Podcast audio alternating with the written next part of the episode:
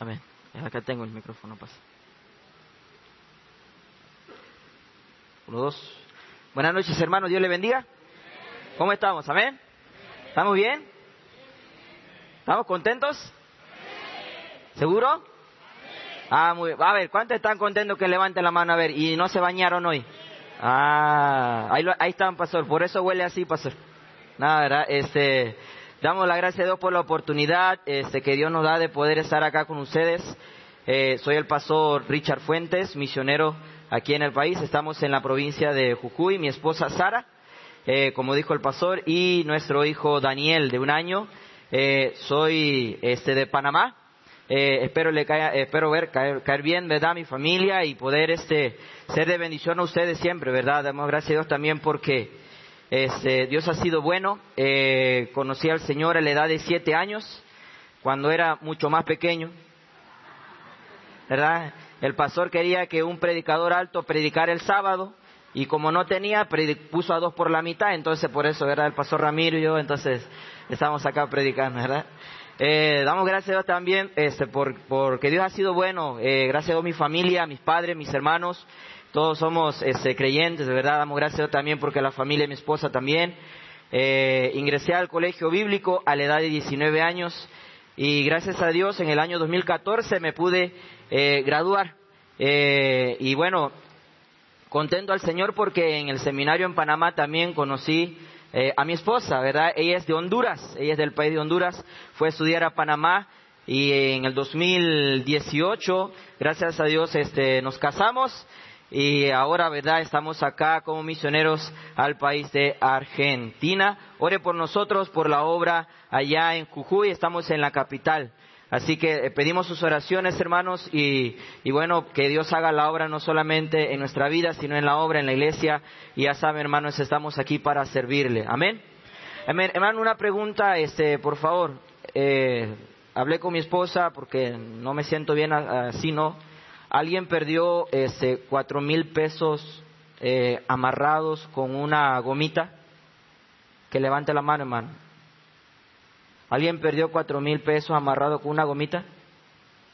Bueno, si alguien fue, al final hable conmigo, ya encontramos la gomita. Así que por favor, este, hable conmigo al final, ¿verdad? Este, muy bien. Vamos a la enseñanza de la palabra de Dios, por favor. Abra su Biblia en el libro de Habacuc. Habacuc, ¿verdad? Eh, va, gloria a Dios por el mensaje del pastor, amén. Qué bendición este poder escuchar ese mensaje. Eh, yo no le dije al pastor que iba a predicar, ni el, ni el pastor me dijo a mí que iba a predicar, amén. Así que vaya conmigo por favor al libro de Habacuc. Eh, ahí busca el capítulo 3 y vamos a estar leyendo por favor conmigo. Quédese así sentado como está. Habacuc capítulo 3, una vez lo tiene, dice amén. Si no lo tiene, ponga cara como que ya lo tiene. Habacuc capítulo 3, vamos a estar viendo el versículo 1 y 2. Versículo 1 y 2. Así como están hermanos, vamos a leer la palabra del Señor. Leemos a la cuenta de 3, 1, 2 y 3. Oración del profeta Habacuc sobre Sigionot. Oh Jehová, he oído tu palabra y temí. Oh Jehová, aviva tu obra en medio de los tiempos. En medio de los tiempos, hazla conocer. En la ira, acuérdate de la misericordia. Como que no los escuché, hermanos. Vamos a leerlo otra vez, pero fuerte, ¿verdad? Muy bien, otra vez, uno, dos y tres. Oración del profeta Habacuc sobre Sigionot. Oh Jehová, he oído tu palabra y temí. Oh Jehová, aviva tu obra en medio de los tiempos. En medio de los tiempos, hazla conocer. En la ira, acuérdate de la misericordia. Vaya por favor a Hechos. Hechos, pero capítulo 2. Hechos, capítulo 2, por favor. Y vamos a leer otro pasaje más. Hechos, capítulo 2. Y vamos a estar viendo del versículo eh, del 1 al 28 y luego vamos a estar viendo 36 al 47. Hechos, capítulo 2, 1 al 28. ¿Lo tenemos, hermanos? Amén. Muy bien, dice la palabra de Dios. Leemos todos juntos. Cuando llegó el día de Pentecostés, estaban todos unánimes juntos y de repente vino del cielo un estruendo como de un viento recio que soplaba, el cual llenó toda la casa donde estaban sentados. Y se les aparecieron lenguas repartidas como de fuego, asentándose sobre cada uno de ellos. Y fueron todos llenos del Espíritu Santo y comenzaron a hablar en otras lenguas, según el Espíritu les daba que hablasen. Moraban entonces en Jerusalén judíos, varones piadosos, de todas las naciones bajo el cielo. Y hecho ese estruendo, se juntó la multitud y estaban confusos, porque cada uno les oía hablar en su propia lengua. Siete, y estaban atónitos y maravillados, diciendo, mirad, ¿no son galileos todos estos que hablan? ¿Cómo pues les oímos nosotros hablar cada uno en nuestra lengua en la que hemos nacido? partos, medos, elamitas y lo que habitamos en Mesopotamia, en Judea, en Capadocia y en el Ponto y en Asia, en Frigia y en Panfilia, en Egipto, en las regiones de África, más allá de Sirene, y romanos aquí residentes, tanto judíos como prosélitos, crecentes y árabes, los oímos hablar en nuestras lenguas las maravillas de quién? Y estaban todos atónitos y perplejos, diciendo unos a otros, ¿qué quiere decir esto? Mas otros, burlándose, decían, están llenos de mosto. Ahora, por favor, vaya conmigo al versículo 36 y vamos a ver hasta el 47. 1, 2 y 3. Sepa pues ciertísimamente toda la casa de Israel que a este Jesús a quien vosotros crucificasteis, Dios le ha hecho Señor y Cristo al oír esto, se compungieron de corazón y dijeron a Pedro y a los otros apóstoles, varones hermanos, ¿qué haremos?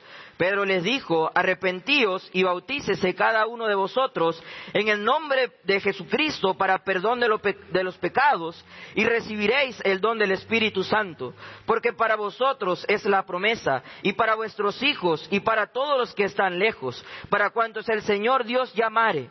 Y con otras muchas palabras testificaba y les exhortaba diciendo, sed salvo de esta generación, eh, perversa generación. Así que los que recibieron su palabra fueron bautizados y se añadieron aquel día como tres mil personas y perseveraban en la doctrina de los apóstoles, en la comunión unos con otros, en el partimiento del pan y en las oraciones.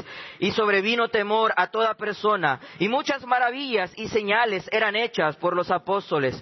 Todos los que habían creído estaban juntos y tenían en común todas las cosas y vendían sus propiedades y sus bienes y los repartían a todos según la necesidad de cada uno y perseveraban perseverando unánimes cada día en el templo y partiendo el pan en las casas, comían juntos con alegrías y sencillez de corazón todos, alabando a Dios y teniendo favor con todo el pueblo. Y el Señor añadía cada día a la iglesia los que habían de ser. Vamos a orar. Padre bueno, gracias mi Dios por el gran privilegio que me das de poder compartir tu palabra. Es un privilegio y por lo tanto no lo quiero dejar pasar. Pero es usted el que hace la obra. Que su Espíritu Santo, su siervo le pide que haga la obra y su palabra haga el efecto en nuestros corazones. Gracias por esta hermosa iglesia y la oportunidad de predicarles. En tu nombre Jesús, pido esto, te doy las gracias. Amén. Aquí vemos el ejemplo de la primera iglesia o el inicio, ¿verdad? Este inicia con el Señor Jesucristo cuando él viene a ese mundo y empieza a enseñar acerca de la iglesia. Aquí viene el cumplimiento, perdón, de la promesa de la llenura del Espíritu Santo como iglesia. Los apóstoles son los primeros en, vivir esa experiencia cuando el Señor, ¿verdad? Este, le dice, recibid mi espíritu. Ahora como iglesia se cumple la promesa de la, de la llenura, ¿verdad? Del Espíritu Santo. Eh, eh, y, de repente aquí eh, Pedro como líder se, levanta enfrente de todos y, y, empieza a predicar la palabra de Dios. usted conoce la vida de Pedro y sabe lo que pasó en su vida. Sabe que cuando Jesucristo fue arrestado, Jesús le dijo, Pedro, tú me vas a negar. Pedro dijo, no Señor, yo voy a estar contigo hasta la muerte. Luego que arrestan a Jesús, ese, luego que, que, pasa todo, ¿verdad? Él niega a Jesucristo. Jesús lo mira y él con dolor en su corazón arrepentido. Pero ahora ese mismo Pedro está aquí parado predicando. Amén, mi hermano. Qué glorioso es saber el perdón de Dios. Amén. Hermano, yo no conozco a la mayoría de ustedes. Tal vez hay algún hermano aquí alejado que tenía tiempo de venir al Señor y está empezando a regresar y está diciendo, no sé si regresar, pastor, no sé si ese, el Señor me quiere usar. Déjame decirte algo, hermano, si estás aquí, Dios te quiere usar. Si estás aquí, Dios quiere hacer algo con tu vida. Pedro fue usado grandemente. Hoy y, esos días hemos estado orando y pidiendo al Señor por un, avivamiento. No es necesario que yo explique qué es el avivamiento, ya que el pastor, ¿verdad?, de una manera muy clara nos definió qué es, ¿verdad?, un avivamiento.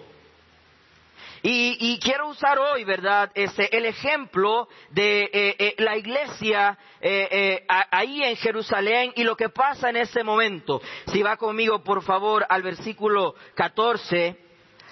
Para poder tener un avivamiento, hermano, se necesitan, por ejemplo, por el ejemplo de esa iglesia, hay ciertas cositas que podemos ver aquí que lograron un avivamiento en ese tiempo. Si dice, mire conmigo lo que dice el versículo 14. Amén, hermano, ¿lo tiene ahí? Amén. Dice el versículo 14, entonces Pedro, poniéndose en pie con los once, alzó la voz y les habló diciendo, varones judíos y todos los que habitáis en Jerusalén, esto sea notorio y oíd mis palabras, porque eso no están ebrios como vosotros suponéis, puesto que es la hora tercera del día, mas eso es lo dicho por el profeta Joel.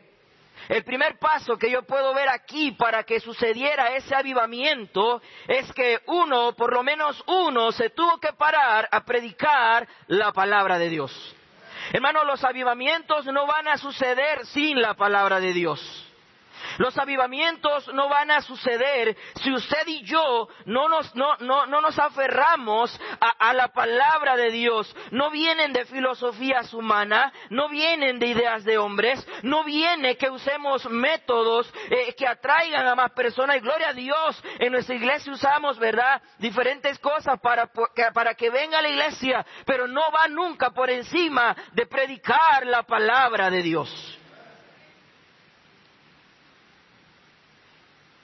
No se trata de qué tanto nos apegamos al mundo como predicó. Se trata de que nos apeguemos a la palabra de Dios tal y como dice.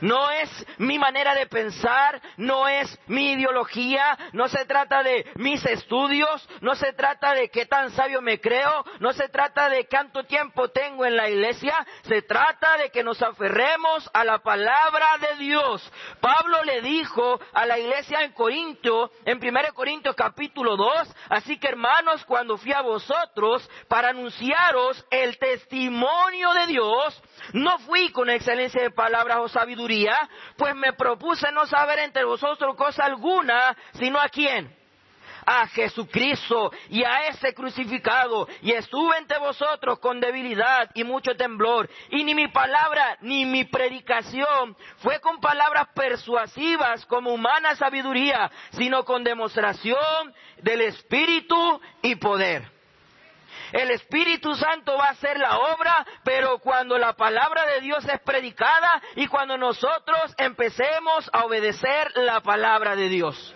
Hermano, si usted quiere un cambio en su familia, si usted quiere un cambio en su matrimonio, si usted quiere un cambio en sus hijos, si usted quiere un cambio en su vida personal, va a suceder cuando empecemos a agarrar la Biblia, nos sentemos y la leamos y la obedezcamos. En 1 Corintios 1:21, Pablo le dice a la iglesia, pues ya que en la sabiduría de Dios el mundo no conocía a Dios, mediante la sabiduría agradó a Dios salvar a los creyentes por la que? Por la locura de la, de la predicación. Amén, hermano por la locura. Allá nos llaman locos, allá afuera nos van a tildar por locos. Pero no, hermanos, sigamos adelante predicando la palabra de Dios. No se rinda, predíquele a sus hijos, enséñele a su familia, siéntese a leer la palabra de Dios. Oh, hermano, cuánto necesitamos hoy en día los devocionales en casa. ¿Cuántos hoy en día necesitamos agarrar a nuestros hijos, agarrar, verdad, eh, en los matrimonios, las parejas y decir, vamos a orar, vamos a leer la Biblia, vamos a ver que el Señor tiene para nosotros. Y ahí mismo, número uno, uno se paró a predicar la palabra de Dios. Mire lo que dice el versículo 4, eh, Hechos 2, 4, seguimos ahí. Dice la palabra de Dios, versículo 2, y de repente vino del cielo un estruendo como de un viento recio que soplaba, el cual llenó toda la casa donde estaban sentados. Y se les apareció lenguas repartidas como de fuego, asentándose sobre cada uno de ellos. Y mira lo que dice el versículo 4, y fueron todos llenos de qué? Del Espíritu Santo. Hermano, el avivamiento no lo va a hacer usted. El avivamiento no lo va a hacer usted ni yo. El avivamiento va a suceder con la presencia del Espíritu Santo. Con la presencia y el poder del Espíritu Santo. Eso significa que la obra la va a hacer Dios. Oh hermano, cuántas cosas cambiaran si nosotros empezáramos a dejar nuestra carne y empezáramos a vivir bajo la llenura del Espíritu Santo. No se trata que yo tenga menos espíritu o más espíritu porque la Biblia dice que Dios no da su espíritu por medida. Se trata, no se trata de qué tanto tengo yo el Espíritu Santo, se trata cuánto tiene el Espíritu Santo de mí le dejo mi mente, le dejo mis manos, le dejo mis pies, le dejo mi boca, le dejo mi voz, y Él puede usar todo de mí para su honra y gloria. No se trata de lo que yo pienso, no se trata de mi capacidad, no se trata de mis talentos, o si soy buen maestro, o escuela dominical, o soy un buen músico, o, o predico muy bien, que por cierto no, se trata de ser guiados y llenos del Espíritu Santo y que hagamos las cosas con el poder del Espíritu Santo. Qué bendición poder servir al Señor, amén. Es un privilegio servir al Rey de Reyes y Señor de Señores. Pero ¿cuántas veces hacemos la obra de Dios sin la ayuda y la guía de Dios? ¿Cuántas veces damos la escuela dominical sin el poder del Espíritu Santo? ¿Cuántas veces este, hacemos un montón de cosas sin saber si el Espíritu Santo o poder buscar mejor la, llenura y poder buscar la guía del Espíritu Santo? ¿Cuántas veces hacemos la obra del Señor? No oramos, no leemos la Biblia. Vaya conmigo a Primera de Corintios capítulo 3, por favor. Primera de Corintios este, perdón, Gálatas, Gálatas capítulo 5. Gálatas capítulo 5. Mire lo que dice el versículo 16. Gálatas 5, 16. ¿Lo tiene, hermano? Amén. ¿Están dormidos? Hermano, hace un poquito de calor, ¿verdad? Hermano, yo me siento ahorita en Panamá. Ah, en Panamá hace un calor, allá no hay invierno, allá hay dos estaciones, allá es calor y más calor, eso es todo lo que hay. Así que este, estoy, me siento un, aire muy familiar de mi país, ¿verdad? Gálatas 5, lo que, mire lo que dice el versículo 16, ¿lo tenemos hermanos? Digo pues, andad en el qué? Andad en el qué? Y no, no satisfagáis los deseos de la carne, porque el deseo de la carne es contra qué? Y el del espíritu es contra la qué? Estos se oponen entre sí para que no hagáis lo que qué? Pero si sois guiados por el Espíritu, no estáis bajo la ley. Aquí es fácil, aquí dentro de la iglesia es fácil poner mi cara bautista. Ando lleno del Espíritu Santo. No, no me toques, no me toques. Por favor. Pero allá afuera, cuando estamos solos, allá afuera cómo andamos. Tenemos que aprender a andar y ser guiados por el Espíritu Santo. Mire lo que dice.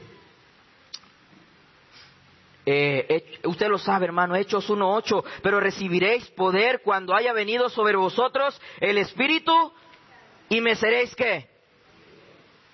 ¿Me seréis qué? ¿Cantarán bonito? ¿Tocaremos bien, el piano? ¿Tocaré bonito la guitarra? ¿Dice así? ¿Seré un buen maestro de la escuela dominical? Dice, me seréis qué cosa? Testigos. Déjeme hacer una pregunta, hermano. ¿Cuándo fue la última vez que usted habló a alguien de Cristo? ¿Cuándo fue la última vez que usted guió a alguien a los pies del Señor? Pero andamos en el Espíritu, ¿sí o no? Mire lo que dice el versículo, vuelva a Hechos capítulo 2. Mire lo que dice el versículo 36. Primero hubo un hombre que se paró y predicó la palabra de Dios, guiado con el poder del Espíritu Santo. Mire lo que dice el versículo 36. ¿Lo tenemos?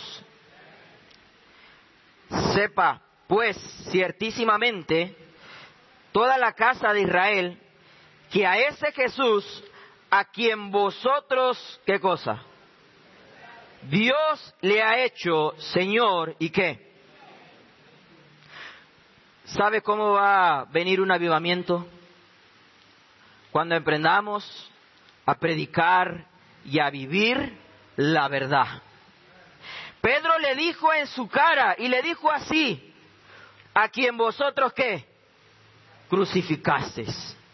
A quien vosotros crucificasteis. No se trata de empezar a, a predicar lo que la gente quiere escuchar.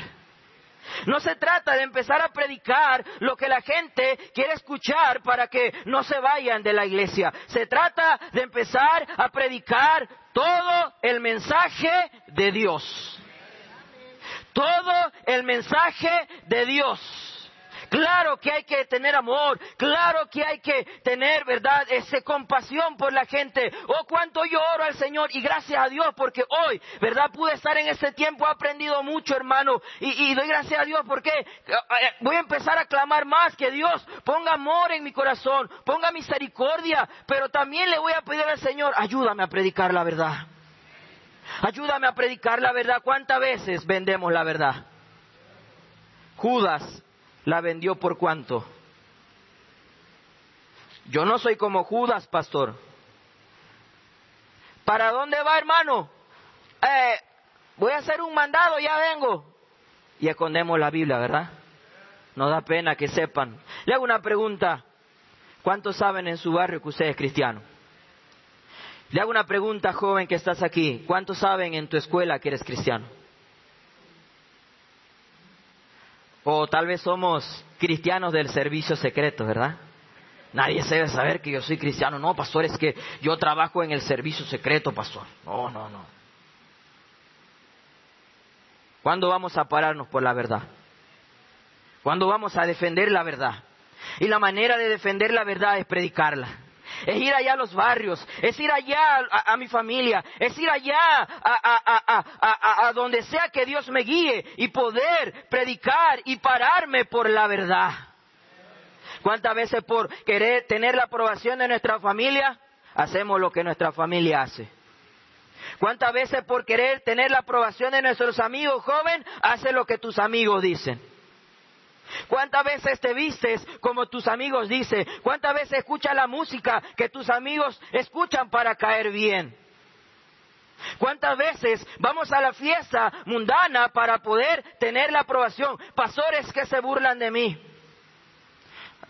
Estaba tratando de guiar a un joven y decirle, hermano, ponte fiel, ve a la iglesia. Pero él me dijo, pastor, yo no puedo. Estaba yendo a la iglesia se bautizó, fue salvo, se bautizó, pero un día me dijo, pastor, se burlan de mí, no puedo. Se burlan de mí, le dije, hermano, no te rindas. Cristo fue peor, a Cristo lo crucificaron. De ti nada más se van a burlar, de ti nada más te van a criticar, pero eso no va a ser, eso no es nada, hermano. No te preocupes, no importa que se burlen, sigue adelante, no te rindas, sigue adelante, no te rindas. Pero lastimosamente sucumbió ante las burlas. Oh, cómo me duele, porque ya tenía buen tiempo de haberse alejado de la adicción. ¿Cómo me dolió cuando cedió? Joven, ¿vas a ceder también? Joven, ¿vas a ceder o te vas a parar por la verdad? Hermano que estás aquí, varones de la iglesia, vamos a pararnos por la verdad, amén. Hermana que estás aquí, vas a pararte por la verdad, amén. Tenemos que defender la verdad. Si queremos un avivamiento, tenemos que predicar la verdad. Vaya conmigo al versículo 37. 37. Versículo 36. Sepa pues certísimamente toda la casa de Israel que a este Jesús, a quien vosotros crucificasteis, Dios le ha hecho Señor y Cristo. Y mire lo que pasa en el versículo 37. Al oír esto, ¿sé qué?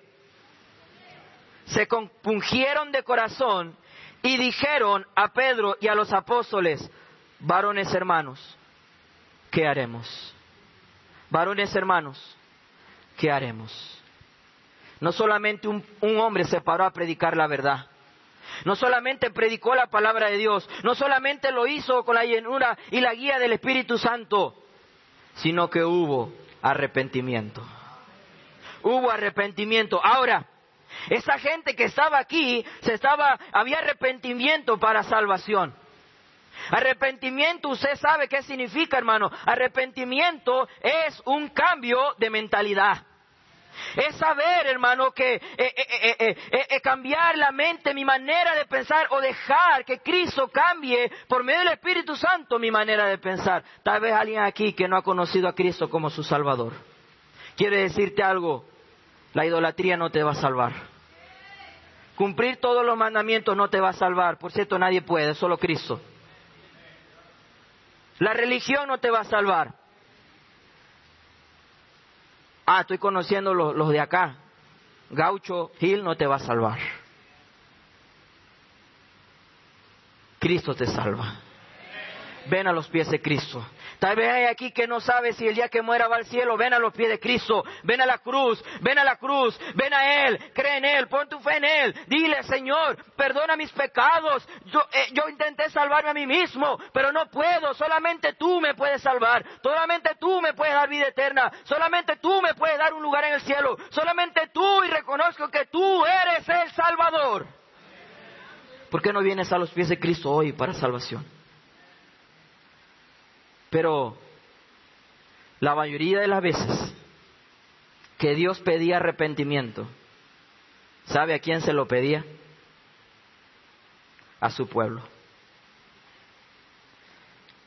Si mi pueblo sé, si mi pueblo sé, si mi pueblo sé, Dios está esperando también que su pueblo se arrepiente, cambie y se humille. Si queremos un avivamiento, hermano, Dios no está esperando que el mundo haya un avivamiento. Dios quiere un avivamiento en su pueblo. Dios quiere un avivamiento en su gente. Dios quiere un avivamiento en sus hijos. Porque somos nosotros los que conocemos la verdad. Somos nosotros que solamente Cristo salva. Somos nosotros los que sabemos que el mundo está perdido. Y Él está esperando, mi hermano, que usted y yo nos arrepintamos. Cambiemos nuestra manera de pensar. Salimos al barrio y es el drogadicto que se tiene que arrepentir. Salimos al barrio y es el alcohólico que se tiene que arrepentir. Salimos al barrio y es el mujeriego que se tiene que arrepentir. ¿Y nosotros? ¿Qué no dice la palabra de Dios? Que el que sabe hacer lo bueno y no lo hace, ¿qué le es? ¿Qué le es, hermano? Necesitamos un arrepentimiento en el pueblo. Necesitamos hoy venir a los pies del Señor y decirle al Señor, perdóname. Perdóname porque he sido indiferente a tu obra. Abacú dijo, aviva tu qué? Tu obra, aviva tu obra en medio de los tiempos. No es su obra, no es mi obra, es la obra de quién. Pero el pueblo de Dios necesitamos cambiar la actitud, necesitamos cambiar nuestra manera de pensar, necesitamos cambiar nuestra manera de ver. Necesitamos arrepentimiento. Necesitamos reconocer que estamos mal. Necesitamos reconocer, como predicó el pastor, hay pecado en nuestra vida. Aquí a la iglesia es fácil venir poner nuestra cara de bautista. Pero aquí no es la cosa, hermano. Aquí no es la cosa. La cosa es allá afuera, hermano. Allá es donde usted va a demostrar si es cristiano o no. Allá afuera donde usted y yo vamos a demostrar si de verdad ese Cristo ha cambiado nuestra vida. Reconocer que no estamos obedeciendo la palabra de Dios y tal vez ni tan siquiera la leemos. Ay, pero yo no soy como el hermano aquel. Y cuando se predica la palabra de Dios, amén, pastor, predique, pero no estamos pensando en nosotros, estamos pensando en la hermana, el hermano. Se predica en la palabra que no hay que, bueno, acá dicen, como dicen, chusma, chisme, chusma, chisme, chusma es lo mismo, ¿verdad? Que no hay que chusmear y nadie dice nada. Nos estamos peleando por quién es mejor y quién es peor. Ah, yo soy el favorito del pastor. Ah, yo tengo mejor traje.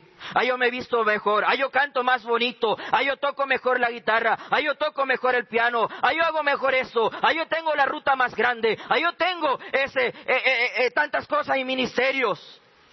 Cuando la honra debería ser para el Señor. Tenemos que cambiar esa mentalidad, mi hermano.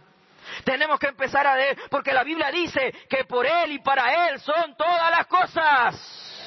No es para usted, no es que si el pastor no me, no me felicita desde el púlpito, allá dejo todo, porque aquí no nadie me agradece nada. Aquí nadie me admira, aquí nadie me da la, palmadita en la espalda, aquí nadie me dice, qué bueno hermano, aquí nadie me dice, no mi hermano, si usted recoge, aunque sea un papel del suelo, hágalo para el Señor y hágalo con amor y esfuércese. Tenemos que arrepentirnos porque muchas veces hacemos las cosas y la obra de Dios a medias.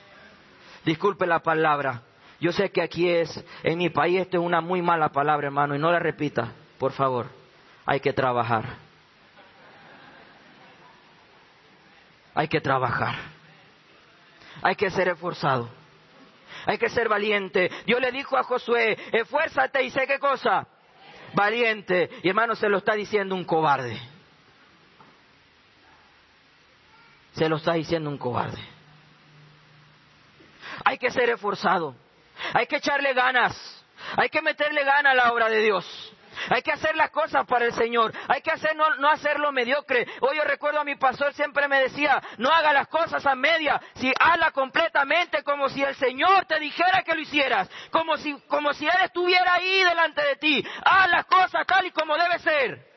Necesitamos un arrepentimiento porque estamos haciendo las cosas de una manera equivocada. O oh, me encantó llegar a la iglesia aquel el jueves y ver a los hermanos trabajar, sacando, limpiando, arreglando. Qué bendición me motivó a tal grado que hasta me puse a trabajar yo también. Y de repente el pastor me dice, venga fuente que necesito que me ayuden algo y me puso ahí a ayudarle a, a doblar los sobres, ¿verdad?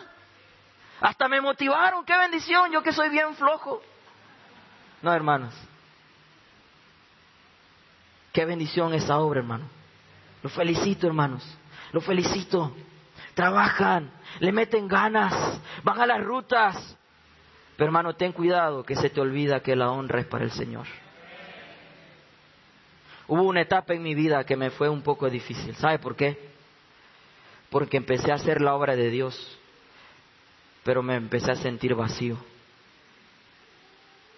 Empecé a sentir que iba a la ruta, hermano, me cansaba como no tenía idea. Iba a la ruta, buscaba, buscaba a los niños, ese, iba a hacer eso, limpiaba la iglesia, pero me empezaba a sentir vacío. Y empecé a tomar la obra como una monotonía. Y empecé a hacer las cosas de una manera mediocre. Y le tuve que pedir perdón al Señor, perdóname, porque no es mi obra, es la tuya.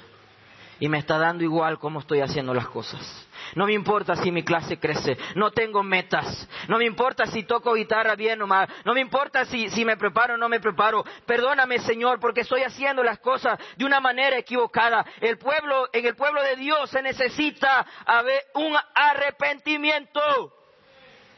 Viene el pastor y dice, vamos a hacer la siguiente actividad. Ah, pastor, no se puede, pastor. Aquí no se puede. No, pastor, así no se deben hacer las cosas. Y hermano, ¿cómo se deben hacer? No sé, pastor, pero así no. ¿Sí o no? Ah, mi pastor no pastor, mi pastor nos decía a los, a los jóvenes, nos decía todólogos, todólogos. O sea, todos lo sabemos, todólogo. Porque venía mi pastor y me decía, Fuentes está haciendo esto así, ah, ya yo sé. Fuentes, esto no se hace, ah, ya yo sé. Fuentes, ¿por qué estás haciendo aquí? Ah, ya yo sé. Y cuando metía las de andar, me preguntaba el pastor, ¿por qué lo hiciste? No sé. ¿Y no era que me las sabía? Ay, no, pastor, es que usted es muy anticuado. Hay que hacer métodos nuevos.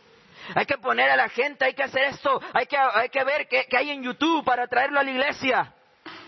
No, mi hermano, no se trata de eso, se trata de un arrepentimiento.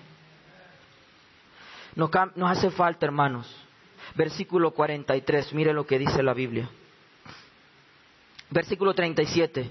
Al oír esto, se compungieron de corazón y dijeron a Pedro y a los apóstoles, varones hermanos, ¿qué haremos? Pedro les dijo, arrepentíos y bautícese cada uno de vosotros en el nombre de Jesucristo para perdón de pecados y recibiréis el don del Espíritu Santo. Y mire lo que dice el versículo ese 43.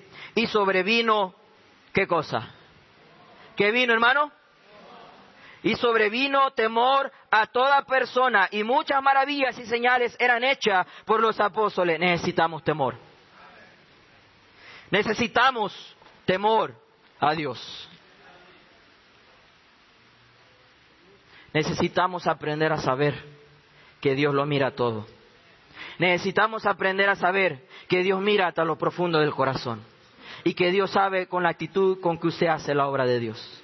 Necesitamos saber, oh, cuántas veces, varones, pasa una mujer con cuerpo de guitarra y parecemos el exorcista, ¿no?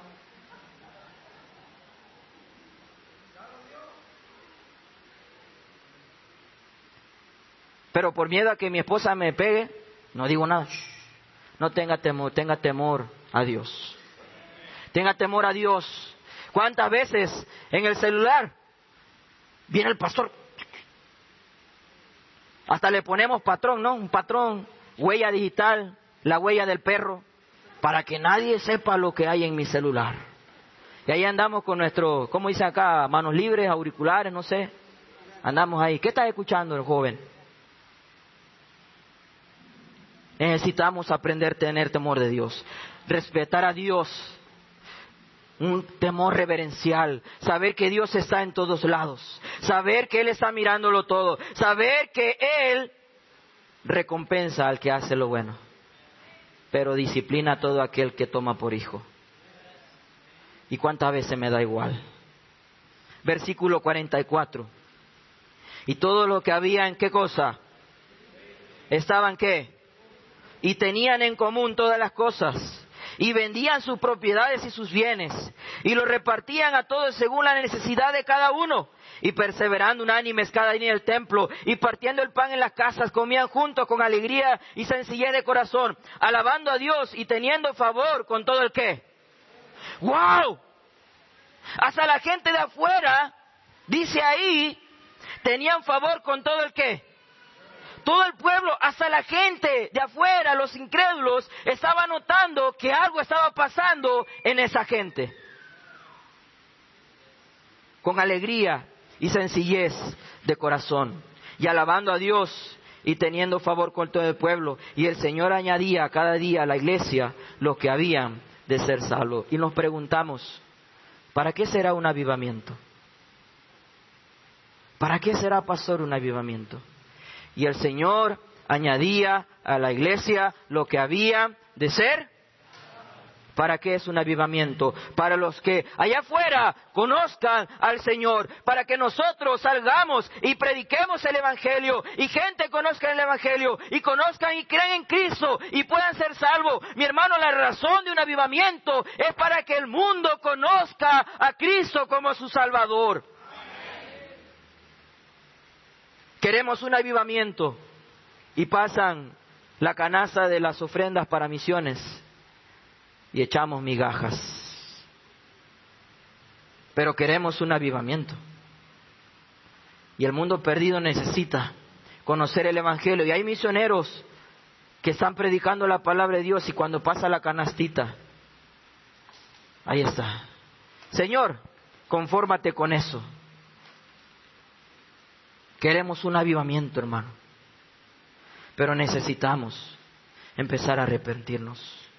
Hermano, el resultado, hermano, Dios no va a poner almas en un lugar donde no van a ser cuidadas. Otra vez le repito, Dios no va a dejar almas en un lugar donde no va a ser cuidada. Qué bendición que esa iglesia cuida las almas. Qué bendición. Dice la palabra de Dios en el versículo 43, todos los que habían creído estaban qué? ¿Estaban qué, hermanos? Juntos. Estaban unidos. Se ayudaban entre sí. Se ayudaban, veían la necesidad. ¿Cuántas veces vemos a un hermano en necesidad y no nos duele nada y no ayudamos? Necesitamos estar juntos y tenían en común todas las cosas. O sea que si un hermano en aquel entonces se compraba un caballo cero kilómetros, él usaba el caballo para llevar el hermano a la iglesia. Amén. O sea que si un hermano compraba una casa, él prestaba su casa para que gente escuchara la palabra de Dios. O sea que si un hermano tenía ese, así había sido bendecido por Dios, él prestaba todo para el uso de la obra de quién? De Dios. Pero cuántas veces creemos que todo lo que tengo es mío. Le hago una pregunta. ¿Cuántas veces gastó un poquito de dinero para que alguien viniera a la iglesia? Le pagó el colectivo, le pagó el remis. En Panamá decimos, pero somos bien codo. Así decimos en Panamá. Nos tiran de un edificio, caemos así, ¡pum! Y no se dobla el brazo. Somos duros. Dice la Biblia que estaban juntos y tenían en común todas las cosas. Y perseverando unánimes cada día en dónde? Y partiendo el pan en las casas, comían juntos con alegría y, sencillez de corazón. Pero hermano, quiero terminar con esto.